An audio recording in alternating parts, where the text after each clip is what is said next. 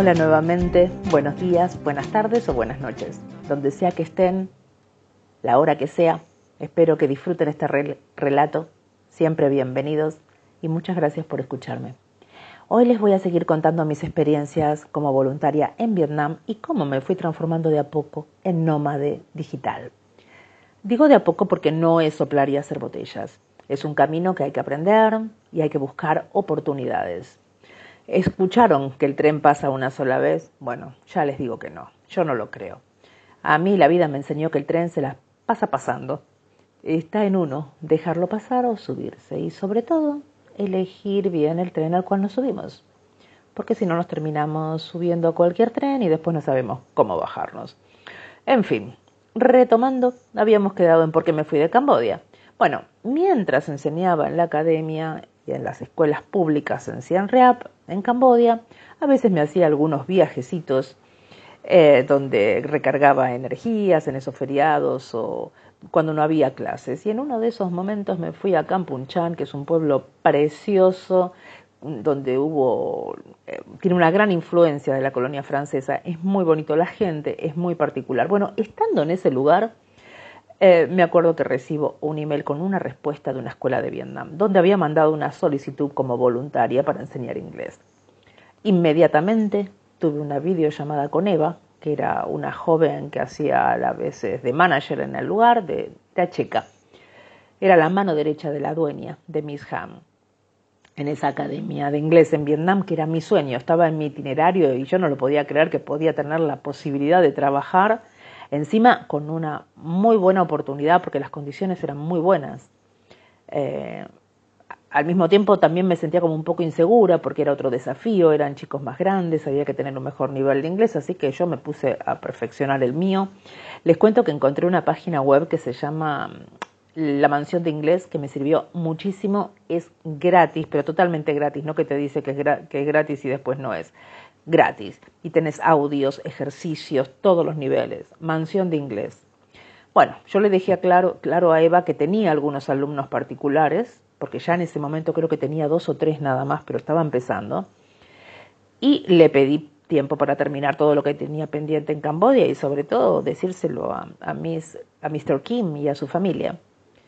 Pero bueno, Mr. Kim me entendió y es el día de hoy que seguimos en contacto y siempre me, sigue preguntando cuándo voy a volver.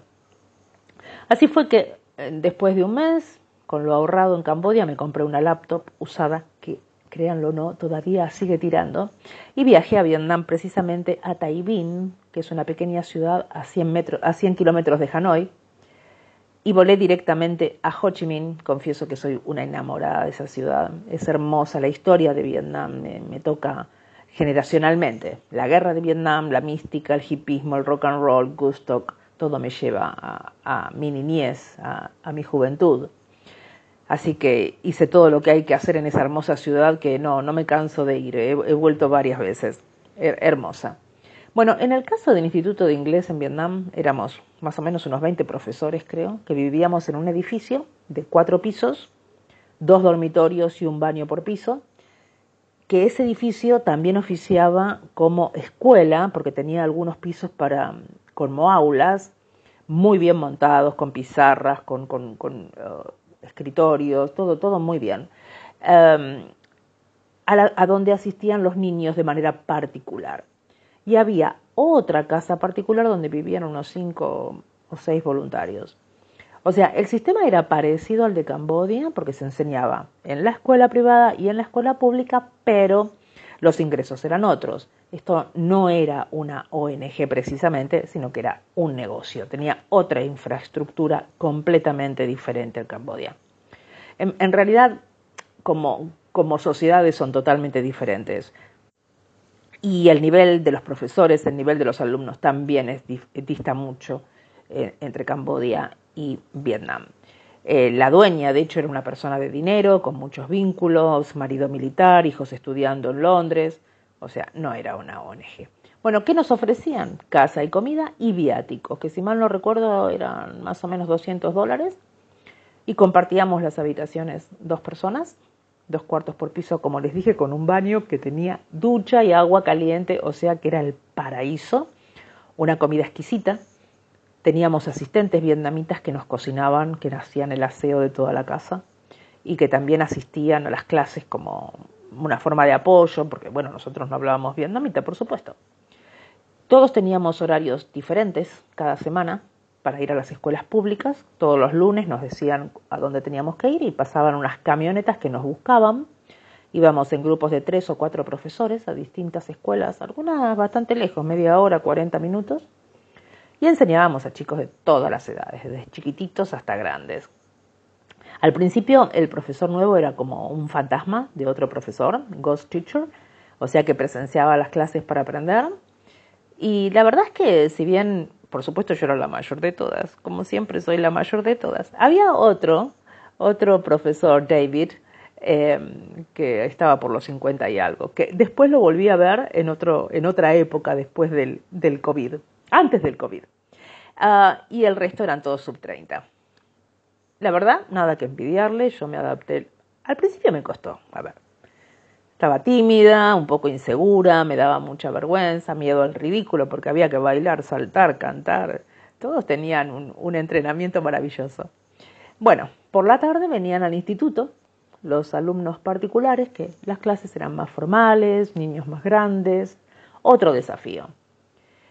Y también tuve la dicha que a los pocos días de mi llegada, creo que a la semana, llegó Patricia, otra Patricia, de España. O sea, nada me hizo más feliz hablar en español con alguien después de tanto tiempo. Y encima una tipaza, una piba de 28 años creo que tenía en ese momento que, fue fundamental en mi viaje, ya, ya van a ver. Es la misma que en el episodio 1 les conté que viajó en el 2022 en tren desde Madrid a Barcelona, porque yo fui a, a, Barcelona a encontrarme con un amigo. Bueno, ella viajó y nos dimos un abrazo eterno.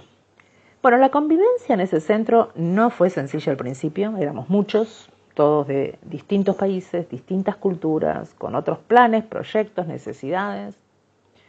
Y encima mi roommate, oh my Dios, fue un desastre. Marion se llamaba, era una chica de Marruecos, muy especial pero a, mí a veces la gente que es tan especial me, agota, ¿viste? Cuando uno dice, es muy especial, un problema. Yo no recuerdo qué pasó, empezó con algunas intrigas, una pavada. Un día no me habló más. Al otro día me volvió a hablar. Digo, uy, Dios. Bueno, hay algo que ustedes no saben de mí y es que yo tengo una técnica que he perfeccionado a lo largo de mi vida que se llama el sistema ventanilla en mis relaciones. Esto es, yo no doy espacio a situaciones o a personas que no me hacen bien. Subo la ventanilla y no te la bajo más.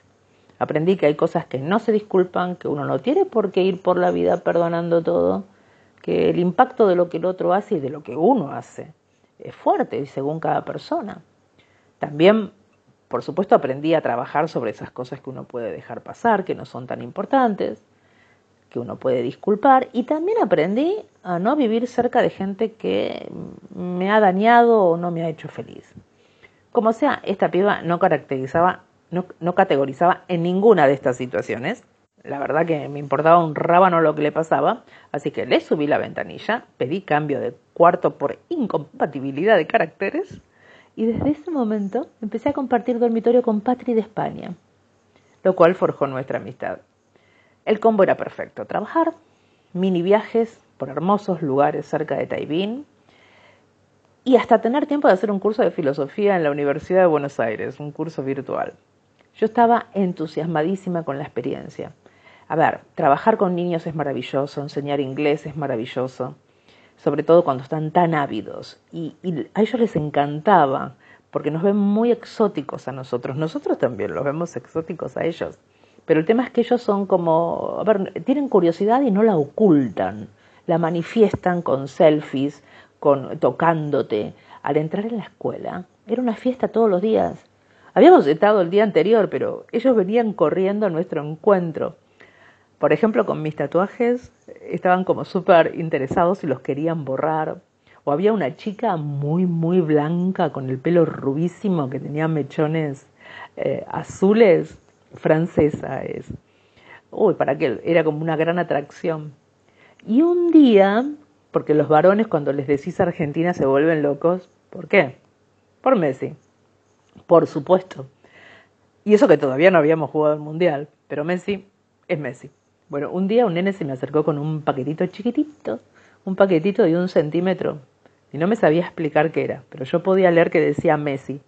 La cuestión es que una de las asistentes me explicó que el nene estaba convencido que yo era la madre de Messi. Entonces le expliqué que yo no lo conocía y que jamás lo iba a conocer, por supuesto, que no era la madre. Pero bueno, él eligió creer. O sea, ¿cómo le explico, no? Y guardo ese paquetito, ¿eh? Es un caramelito. Qué lindo ser Messi y que te quieran tanto y qué hermoso tener la inocencia de ese nene. Mismo los profesores que nos ayudaban también, era como una cosa muy dialéctica de aprender unos de otros. Lo único que a mí me molestaba un poco era el tema de la disciplina. A ver, para nosotros era difícil porque cómo les decís que se callen, silencio, que no hagan esto, que no hagan lo otro cuando no manejan el idioma. Entonces teníamos estas asistentes que usaban fusta, que usaban como una especie de, de, varilla, de, de, no sé de qué material, como de paja, pero a ver, cuando la, la estampaban contra el escritorio, recontra sonaba y a veces este, golpeaban los pupitres, el escritorio y alguna cabeza también. De hecho, algunos de los profesores eh, voluntarios la tenían en la mano y ya eso solo hacía que los chicos se intimidaran, ¿no? Pero bueno, yo nunca me acostumbré. A ver, uno cuando se relaciona con otras culturas vas aprendiendo a no juzgar, a observar, a respetar, a asimilar lo que se pueda, pero hay cosas que, cuestan digerirlas y el tema de la disciplina en Asia con los niños es todo un tema. Bueno, como sea, en el instituto hicimos un grupito re lindo con Erika de Filipinas, Ana de Rumania a ver si me acuerdo de todos, ¿no? Leoni de Alemania, Mohamed de Egipto, eh, de India, Laura de España con Voldovia, que era su, su novio de Ucrania, y Patricio. Así que y con varios sigo teniendo relación, por supuesto. Hicimos viajes hermosos, fuimos a Hanoi, qué lindo que es Hanoi. Fui varias veces después. Eh, una de las cosas que más me impactó es el mausoleo el mausoleo de Ho Chi Minh, donde están los restos del líder Ho Chi Minh, que luchó por la unificación de Vietnam. Ya desde afuera es impactante. Los soldados, los cambios de guardia, la edificación, todo es impactante. Y entrar, ni les cuento, el silencio. Si bien, a ver, tenés que caminar, no podés pararte, está su cuerpo ahí, pero vos caminás a la vista de los soldados, pero de todas maneras es, es, es todo impresionante, sobre todo por lo que significa y lo que significó para Vietnam. O sea, aún hoy está en todos lados y es absolutamente respetado. A ver, éramos todos tan felices. Todo este grupito teníamos todos planes, viajes planeados, trabajos en otros países esperándonos. Y fue así. Cuando volviendo de un viaje desde Hanoi, al día siguiente de nuestra llegada escuchamos por primera vez la palabra COVID coronavirus. Y nuestra vida cambió, nada fue igual. Mi viaje se truncó, nuestros planes se detuvieron y empezó otro viaje, otra experiencia. Tuve que tomar muchas decisiones. Creo que fue un 5 de enero, porque volvíamos de Hanoi del fin de año, habíamos ido a pasar fin de año, cuando nos enteramos que había COVID en el mundo, que el gobierno había cerrado las fronteras con China. Piensen que Vietnam y China son fronterizos. Ya la idea de fronteras cerradas y de una enfermedad desconocida que se originaba y que se dispersaba desde tan cerca era escalofriante. Pero por otro lado, la inocencia, ¿no? Decir, bueno, esto va a pasar, ya lo van a controlar. Ahora, también recuerden que éramos todos de diferentes países los que vivíamos en ese edificio, con lo cual todos teníamos diferentes noticias de nuestros familiares. Todo era distinto porque se daba en tiempos distintos sobre todo yo que en Argentina el corona llegó muy tarde, creo que llegó como en marzo del 2020. Y nosotros ya los primeros días de enero ya lo teníamos, mismo en Europa también llegó antes. Cuestión que las clases se fueron posponiendo cada siete días, las noticias eran los viernes a la tarde y mi hija, mis janos nos traducía lo que el gobierno decía. También eso es muy feo, no entender las noticias, es o sea, siempre pensás que te ocultan algo, las teorías conspiracionistas, las especulaciones, estás en Vietnam, país comunista, qué sé yo. Pero lo notable que pasó en Vietnam es que se controlaron los primeros casos de una manera extraordinaria. O sea, al estar pegados a China, fueron drásticos, cerraron todos, nos metieron a todos adentro, eh, cerraron las escuelas al toque, eh, y mi hija nos permitía quedarnos con la esperanza de, que las clases se retomaran brevemente. Pero por supuesto los ingresos eh, no, no había. Ahora solo teníamos gastos. Y poco a poco nos empezó a reducir los 200 dólares que teníamos ah, como viáticos hasta no pagarnos nada. ¿Qué íbamos a hacer? Volver a nuestros países. Estábamos, estaban todos los países infestados. No había vacunas. Y mal que mal, Vietnam tenía re pocos casos y todos era, estaban identificados inmediatamente. Y también los países limítrofes estaban cerrados, o sea que continuar viajando por Asia no era una opción. Bueno, pasé por todos los estados de ánimo, sorpresa, alarma, miedo, incertidumbre, igual que el 100% del planeta, pero en mi caso a 15.000 kilómetros de casa.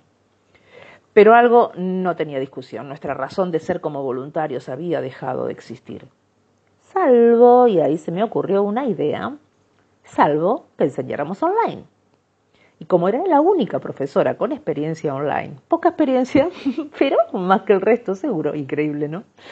Las vueltas de la vida. Entonces le dije a mi hija, vamos a grabar los libros de inglés que usamos en clase para venderlos a los niños y que sigan estudiando en sus casas. Y a cambio de organizar todo, le pedí que me vuelva a dar los viáticos. Y primero empezamos Patri y yo, que fuimos como las conejillas de India, hicimos demos para enseñarles a los profesores cómo tenían que enseñar. Algunos no estaban muy conformes, les daba vergüenza, otros no les gustaba mucho que Patri y yo les diéramos instrucciones.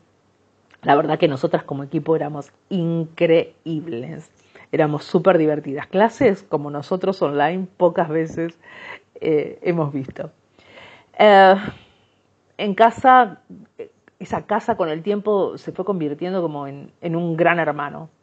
Había momentos que no podíamos salir ni a la esquina. Uno me acuerdo que fue a fumar a la placita, una placita chiquita que teníamos en la vereda de enfrente y se lo quiso llevar la policía. O sea, en Vietnam no se jode con las reglas, no se jode con las leyes. Lo que se ordena se cumple. Ya les dije, la disciplina es cosa seria, por las buenas o por las malas. No se andan con vueltas y la gente los respeta. No se llega a mayores porque la gente, el vietnamita, sabe los límites que el gobierno marca, casi como la fusta en manos de los profesores. De hecho, tengo un video caminando por los sillones y gritando por la ventana, hice como una dramatización de cómo nos sentíamos. Imagínense, 20 personas encerradas en un edificio de cuatro pisos, sin alumnos y sin nada que hacer. A ver, hay que estar muy sanito de la cabeza para no explotar. Encima yo estaba rodeada de jóvenes, que por las características de la enfermedad ellos no le tenían miedo, no se la tomaban muy en serio. Para mí, a mi edad y con enfisema pulmonar, yo sabía que si me agarraba no la contaba. Traté de mantener la calma, el espíritu positivo, hasta que un día me largué a llorar como un bebé con ruido y todo, y ahí, ahí estuvo Patri, mi amiga, hermana, madre, para consolarme. Lloramos juntos, juntas, nos reímos a carcajadas después. Siempre estuvo Patri. Por eso hoy en día la cargo con que es mi amiga, hermana, tía, hija, porque cumplió, creo que ambas cumplimos esos roles. Fuimos mutando los roles según lo que nos pasaba durante todo el tiempo que estuvimos juntas, que no fue poco, ya verán. Bueno, la cosa es que nos estaba comiendo la incertidumbre y al ver que esto no tenía fin, que se prolongaba en el tiempo, y si bien grabando los videos estábamos más entretenidos, esto no alcanzaba. Por supuesto, mis alumnos en China comenzaron a aumentar considerablemente. Para mí, el cierre de las escuelas en China fue una gran oportunidad laboral y me abrió la puerta para forjar el oficio de profesor online que aún conservo después de cuatro años, porque en lo online llegó para quedarse. Fue así que se me ocurrió otra idea. Como verán, lo creativa que me volví estando fuera es increíble. A mí la necesidad me abrió portales mentales inusitados. Ni en pedo era tan creativa y osada en Argentina. La idea fue proponerle a mi manager en China grabar las clases de español usando un libro que se llama Colega y que usábamos con los alumnos. Lo mismo que le propuse a la profesora en Vietnam, pero se lo propuse a los chinos. Le encantó la idea. Nos regateó el precio, por supuesto, pero hicimos un trabajo formidable. O sea, no se olviden que si nosotros no veíamos claro el futuro de esta pandemia, los chinos estaban mil veces peor. Ya sabían cómo era la situación real. Yo la sabía por mis alumnos allá, que ellos lo vivían muy dramáticamente. Entonces, las, las escuelas cerraron todas inmediatamente y empezaron con el online. Tienen una infraestructura y una tecnología impresionante en China. Bueno, cuestión que Patri, porque es joven, porque es muy lista, se encargaba de la edición, del sonido y de la imagen, y yo del armado del material, que lo hacíamos en el dormitorio, ahí grabábamos, en el dormitorio que compartíamos. Teníamos montado un escenario con un banner a nuestra espalda donde inauguramos nuestra marca. De ahí en más seríamos Patri por dos. Todo era tan casero, los micrófonos, las luces, increíble. Lo notable con Vietnam fue que mientras en el mundo moría un montón de gente, mientras los gobiernos del mundo no sabían qué hacer y cómo controlar la pandemia, en Vietnam estábamos tranquilos. País cerrado pero controlado.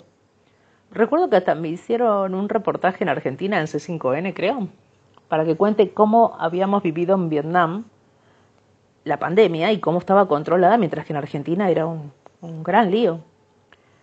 Tan controlado estaba todo que en un momento dado permitieron que viajáramos dentro del país. Se activó el turismo interno. Y así fue. Como con Patri nos fuimos una vez a An, que la pasamos increíble, es una bahía maravillosa, hasta que de repente empezamos a escuchar rumores de que había un caso de COVID y que cerrarían a la brevedad, o sea que empacamos y nos fuimos para Taibín. Y mi situación en ese momento había cambiado sustancialmente, tenía algo de dinero, más lo que habíamos cobrado por, las, por la grabación de los libros en China. Por otro lado, el gobierno vietnamita nos extendía la visa automáticamente a causa del COVID. Entonces, al ver que esto daba para largo, decidí dejar el Instituto de Inglés. Y pensé en alquilarme un departamento en un lugar que estuve buscando así en el mapita. Encontré uno frente al mar que se llama Nha Tran, mar de la China. Cruzaba la calle y nadaba en una playa solitaria, porque en esa época, obviamente, a causa del COVID no había turistas. Le conté la idea Patri, se sumó entusiasmada. Esperaríamos en esa ciudad hasta que se abrieran las fronteras y luego seguiríamos con nuestro viaje a Tailandia, Malasia, Indonesia. Por supuesto, esperamos sentadas. Ese momento nunca llegó. Pero bueno, las vueltas de la vida. Ahora estoy visitando esos países Después de casi tres años y medio estoy cumpliendo ese sueño. Ahora estoy en Indonesia, grabando este podcast desde mi cama a la noche, que es el único momento que hay un poco de silencio. Y en, unas, en unos días, dentro de tres días, vuelo a Malasia. Moraleja, la vida siempre da revancha, pero hay que pensar bien lo que se hace y esperar en movimiento, no esperar sentados. El mundo se había detenido, pero yo seguía planeando, de hecho, comenzamos este podcast hablando de los trenes, ¿se acuerdan? Este episodio. Que si pasa una vez o muchas. Bueno, en mi historia está clarísimo que siempre pasan trenes. Yo estaba subida a uno y no me quería bajar. Y la verdad que salvo algunas paradas técnicas, sigo subida al mismo tren. Bueno, hasta acá llegamos hoy. La semana que viene le cuento cómo pasamos la pandemia en Niatrán, y cómo me volví oficialmente nómade digital, pros y contras de trabajar online y viajar. Deseo que tengan una hermosa semana. El mundo los está esperando para que se lancen a viajar y conocer y yo los estaré esperando la semana que viene con más historias de viajes y viajes con historias.